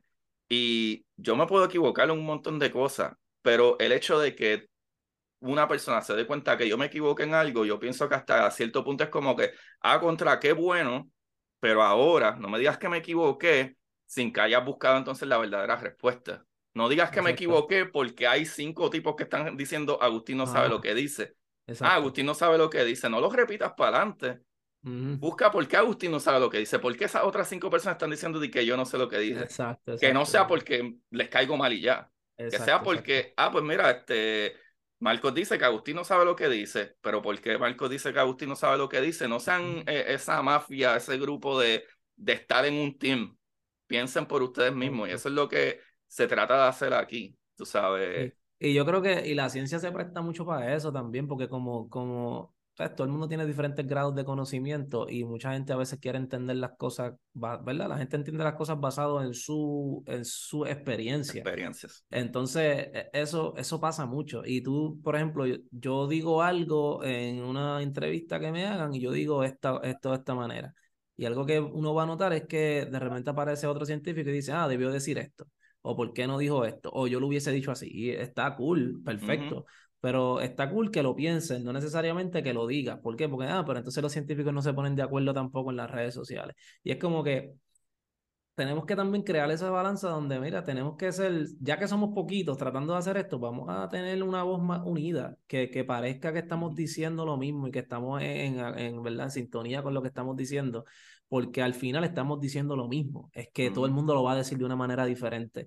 Entonces, lo, lo, lo, otro que menciona, y, me, y te lo menciono porque parte de cuando nosotros empezamos a trabajar con Ciencia en tus manos y el alcance a las comunidades y tratar de trabajar con estudiantes, es que nos, yo, ¿verdad? Pienso, y esto me lo dijo, esto me lo dijo, creo que fue Francisco Fuentes una vez, en el doctor Francisco Fuentes en UPR Macao. Me dijo que el entrenamiento en ciencia no era otra cosa que aprender a aprender. Y eso se quedó conmigo por siempre, porque eso es exactamente lo que uno hace. Uno empieza a aprender cómo podemos aprender de todo y yo digo, ok, ahora yo tengo una forma o una de cómo acercarme a este problema, tratar de romper este problema en todos sus pedacitos y tratar de entender de dónde sale esta pregunta y entonces empezar a crear estructuras para cómo yo contesto esto, esto, esto, esto. Y después que yo conteste todo esto, ah, mira, ahora sabemos más. So, nosotros estamos aprendiendo a aprender en el proceso. Y por eso cuando tú hablas con un científico, muy probablemente tú puedas hablar de, de ciencia, pero puedes hablar de política, puedes hablar de lo otro, puedes hablar de 20 cosas, porque muchas veces tienen la capacidad de acercarse a los problemas de manera diferente y con una perspectiva más amplia de pensamiento crítico, de buscarle la lógica a las cosas, de por qué esta persona hizo esto. Como yo necesito entender un poquito las razones detrás de por qué hizo eso antes de juzgarlo, dame un break. Como que esas cosas, pienso que el entrenamiento en ciencia ayuda mucho a eso. Yo creo que es algo que no se vende mucho del entrenamiento. Y hago comillas porque dije vender, ¿verdad? Pero eh, del entrenamiento en ciencia. Eso no se, no se dice mucho. no se habla tanto. Uno piensa que es ir a, ah, voy a aprender cómo funciona esta célula y esto, pero para tú llegar a aprender cómo funciona esa célula, tiene que, tiene que cliquear, de verdad, cliquear en buen español. En tu mente tiene que hacer un clic y, y hay un momento la mayor parte de, esta, de, de, las veces en esta vida uno anda por la vida sin saber que no entiende nada, pero el momento de entre no entender algo y entenderlo por completo muchas veces son como tres segundos. Wow, créeme, yo estudio física cuántica y literalmente a veces te hace un, eh, eh, es como tú, es que es un clic, es verdad. Es un clic. No hay manera de explicarlo, no. no. hay manera de explicarlo. No, no es un clic, es como si yo, yo a veces me lo imagino que esas son las neuronas que van así, así, así llegando y es como que, ya, todavía no, todavía no, y de repente, pum, chocaron y ya yo lo aprendí, ya lo sé. Sí, sí. Es una cosa. Está brutal. Y algo que eh. dices que me gustó mucho, del final, lo último que yo escribo en ese primer libro mío, actually es un quote que dice, qué difícil es tener que saber para darnos cuenta de lo poco que sabemos. ¿Sabes? Yo cierro el libro con eso. Y, mano, brutal. Pero tú sabes qué, porque sé que te llevo aguantando y no me quisiera ir, eh, porque yo creo que hemos tocado bastante, aunque no he ido directo a los puntos, pero nada más hablando, has contestado mucho de lo que ya tenía. Pero no me quiero ir sin eh, hablar de esto que pienso que es súper importante para mí y asumo que para ti, porque bien cercano a lo que estamos hablando ahora. Y es que tú fundaste, tú eres el fundador y presidente de Ciencia en tus manos. Háblame de eso, cómo comenzó y las cosas que ustedes están haciendo hoy en día. Full, mira, Ciencia en tus manos empezó como, eh, como una página de Facebook primero, donde nosotros creábamos posts de diferentes temas y ahí habla, ah, me acuerdo, empezamos hablando como los GMOs, ¿verdad? la comida genéticamente modificada, organismos, organismos genéticamente modificados. Eh, empezamos hablando de eso, hablamos de vacunas para aquel tiempo, yo, esto era como 2016 de vacunas y autismo, hablamos de, diferentes temas y era básicamente creando escritos bastante largo, era, era algo para el que quisiera leernos, no era que tú te encontrabas con nuestro contenido y decías, mira qué cool. Entonces eh, fue evolucionando, hubo altas y bajas, ¿verdad? Como que dejamos de postear por mucho tiempo, todo. ¿Qué pasa? Cuando empieza la pandemia, yo empecé a hacer unos posts, como que retomé la página yo mismo, empecé a postear post algunas cositas referente a la pandemia y vi que había mucha necesidad. Entonces, cuando la página empezó a crecer, porque la gente estaba buscando esa información en español, que no estaba en ningún sitio, cómo esto me afecta a mí en el contexto de Puerto Rico, era como que esto tan, tan fácil como crear un header, qué esperar del COVID-19 en Puerto Rico y entonces escribir algo. Eso nada más, la gente estaba como que diantre, ¿qué es esto? So, en el proceso, este, eso empezó a crecer y yo dije, ok, es necesario organizarnos, organizarnos, porque hay un componente educativo que yo sueño que podemos hacer y estamos teniendo la atracción hacia la ciencia ahora. So, yo pienso que estas dos cosas pueden ir de la mano. So, nuestra organización hace comunicación científica y programas educativos en ciencia para estudiantes desde high school, bachillerato. Hemos tenido programas que se han beneficiado hasta postdocs, residentes de en, en, diferentes hospitales, de Oh, todo. wow. Hemos hecho de todo porque hacíamos programas de como que mock interviews para que ellos practicaran sus entrevistas para wow. residencia. So, hacíamos eso también. So, en el proceso, eh, yo entonces decidí fundar la organización sin fines de lucro y un montón de gente que me ayudó en el proceso. Que yo tenía, bueno, yo, hago ciencia, nunca he salido, Ajá. yo no he tenido nunca un trabajo. Bueno, yo trabajé como un fin de semana en una tienda de música, que fue porque estaba cubriendo a alguien, pero yo toda la vida lo que he hecho es ciencia. O sea, toda, siempre he hecho eso.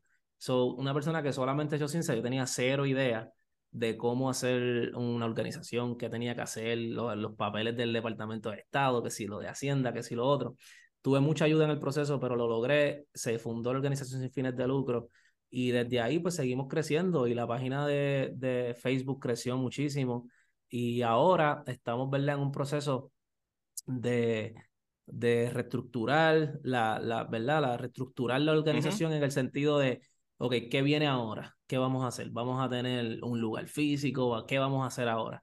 So, a eso es que estamos dirigiéndonos ahora, que, que establecer programas quizás de tutorías, cosas más tangibles que podamos tener estos estudiantes que llegan a este sitio, que salen con esta... So, es, a eso nos estamos dirigiendo ahora y estoy ¿verdad? organizando el equipo que va a hacer eso. Así que si en tu audiencia hay alguien que quisiera formar parte de algo como eso y me escribe en confianza, porque, o tú mismo, si quieres formar parte bueno, de brutal. esto, nosotros yo, yo vivo en Estados Unidos, pero yo me conecto con, obligado, ¿sabes? No, hay manera de conectarse, definitivo. Sí. Yo me apunto, yo me apunto. No estoy diciendo por el show. De verdad no. me apunto y, y, cuando acabe esto vamos a, a intercambiarnos contactos claro. definitivos. Mano, sí, full. Porque. Eh, yo pienso que, mano, en, en, Puerto Rico hay mucha necesidad. Y hace poco, te voy a contar una historia porque rapidito, porque es de estas cosas que pasan que tú dices, diablo, nosotros podemos crear impactos reales. Nosotros teníamos una muchacha que muy buena desde high school. Entonces ella contactó a la organización porque ella estaba interesada en que nosotros le facilitáramos la forma en hacer actividades de outreach que ya ella estaba como creando en okay. su mente, pero no tenía los medios para hacerlo. Nosotros empezamos a, a trabajar con ella y demás. Y de hecho, este, fue una persona de nuestro equipo que se llama Silmaril, fue la que empezó a trabajar con ella directamente. Eh, esta muchacha se desarrolló increíblemente, ya quería estudiar ingeniería, logró ser admitida a una universidad top Ivy League en Estados Unidos, está oh, allá y, nos y nos escribió para agradecernos por todo lo que habíamos hecho, por la, por la, por la, la inspiración que había sido para ella, contar con el apoyo de la organización. Y ahora, después que ya está establecida, que tiene poquito tiempo, como quiera nos contacta y nos dice, mira, me gustaría hacer el taller de nuevo, como que So, yo digo, mano, hay cosas que, que, no, que no se ven en el, en, en, lo, ¿verdad? en el dinero y en cuántos grants y en cuántas publicaciones. Yo le decía a una persona que quiero mucho que yo nunca me había sentido tan científico como cuando empezó la gente a preguntarme por inbox y por comments que, que yo creía de la pandemia y de la vacuna Ajá. y de lo otro. Y decía, mano, yo tengo publicaciones que uno, que, que cualquiera de, en revistas importantísimas, y, mano, esa fiebre dura un ratito y está cool, es como que, viaje, logré esto que yo quería. Pero, ¿cómo eso uno se traduce? Que seguir. Y, mano, y cómo eso se traduce realmente a la vida de las personas. Porque quizás esa investigación va a llegar a formar parte de una, de una práctica de salud pública, quizás en 20 años pero yo estaba ayudando a una persona a tomar decisiones sobre cómo iba a manejar su, su, su diario vivir referente a la pandemia en real time, literalmente. Un mensaje, ah, me debo poner esto. O sí, la respuesta es sí, estos son los datos. Ve, va. Entonces, esa, esa interacción con la gente y cómo el conocimiento que uno ha ido desarrollando a través de los tiempos realmente se convirtió en algo que la gente podía usar ahora para mí fue bien, bien, bien fascinante y me cambió la perspectiva de lo que hago por siempre. Y yo desde ese momento empecé a ver la investigación con otros ojos. Ahora mismo cuando yo escribo una propuesta, antes uno lo veía como que, ah, un experimento más, necesito tanto para esto, esto para esto. Para mí ahora mis propuestas llevan como que la gente detrás. Ajá. Mis, propuestas ahora van pensando en la comunidad, van pensando en quién se va a beneficiar de esto, van pensando en que hay gente que está sufriendo de esta enfermedad y lo que yo estoy escribiendo aquí les puede cambiar la vida. Yo creo que esa intención, hasta cuando tú lo lees, se siente. Y, y mano, hace poco estuve en, en, Santo Domingo también con el doctor Wilfredo de Jesús, que estábamos allá. Eh, yo estaba básicamente de voluntario con, con la técnica, con, la, con la clínica de él. Y fue, son experiencias que te cambian, ¿entiendes? Que te marcan porque te humanizan. Y yo pienso que humanizar la ciencia es bien importante, porque al final nada de lo que nosotros hacemos tiene sentido, si no es por la gente a quien sirve la ciencia y ya está.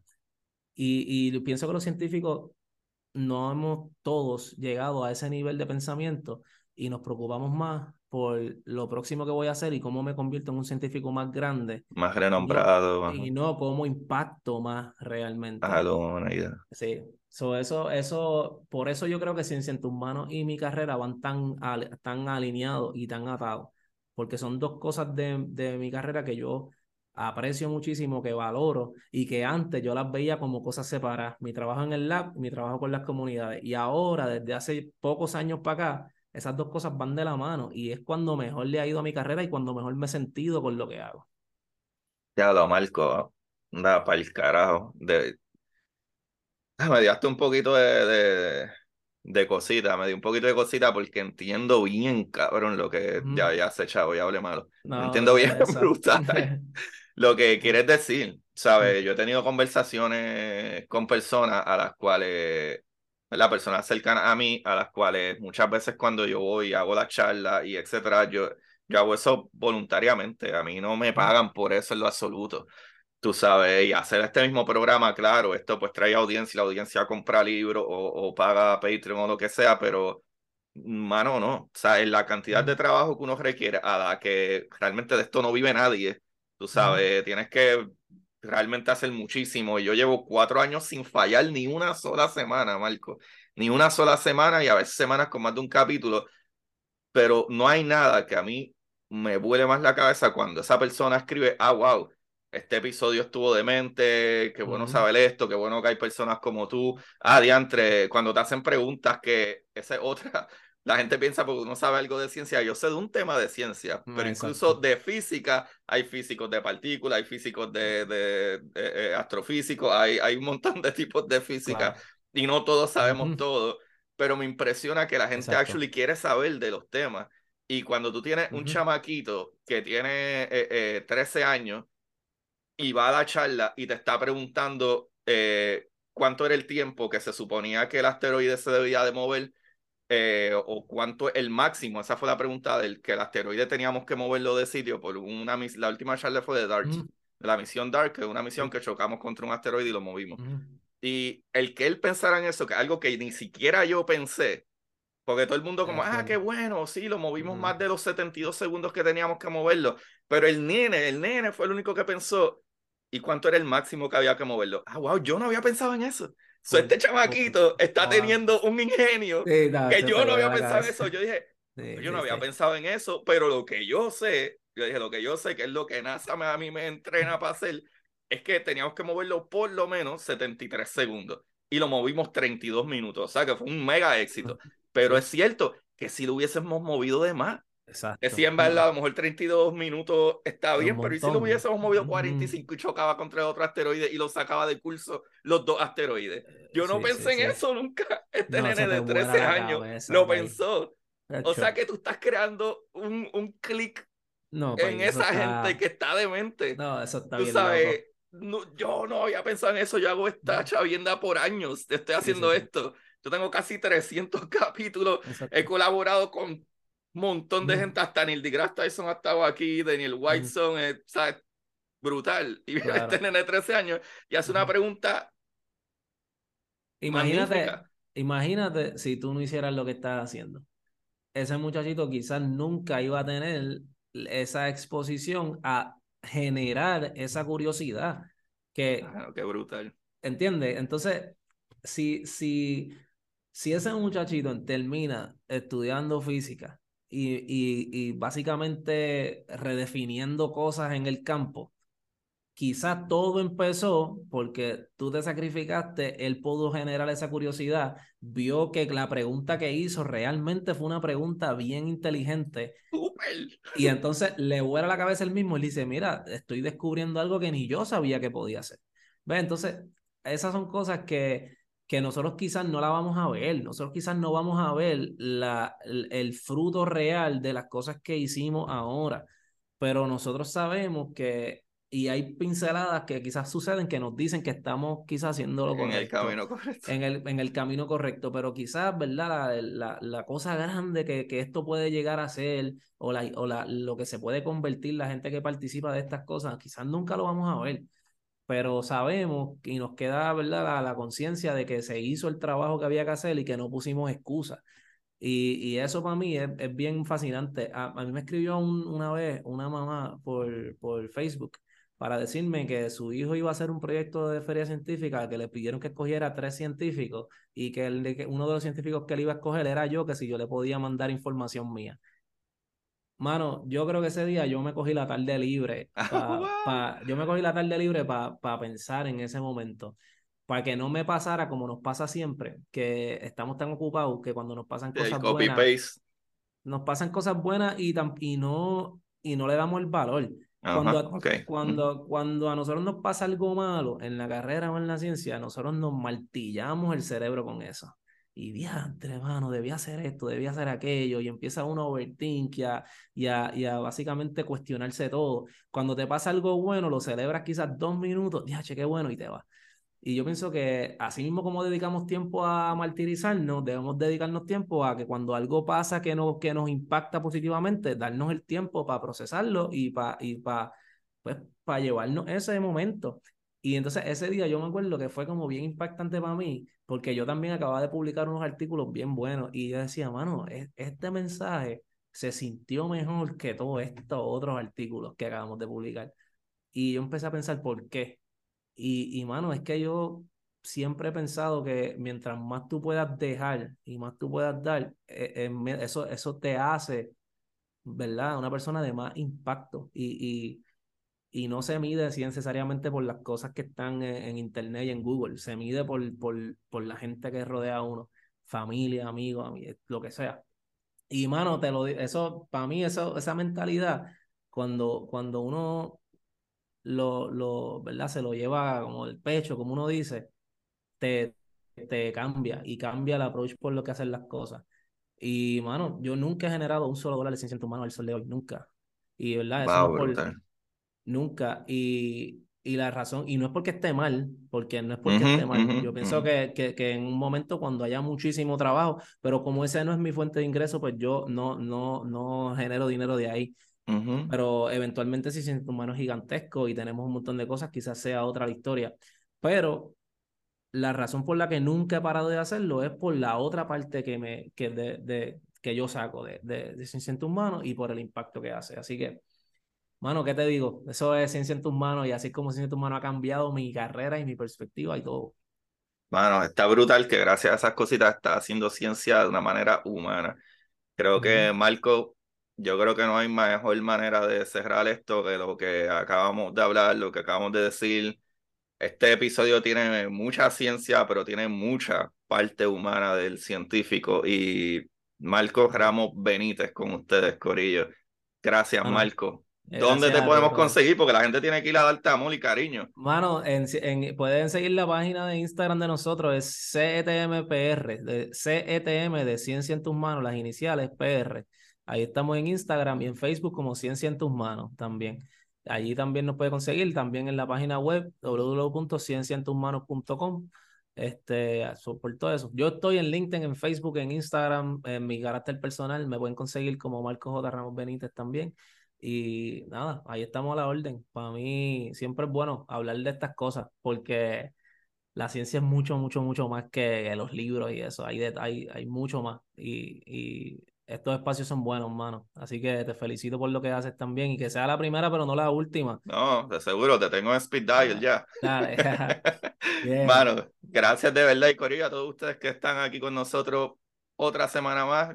¿Qué te puedo decir? Maravilloso, maravilloso.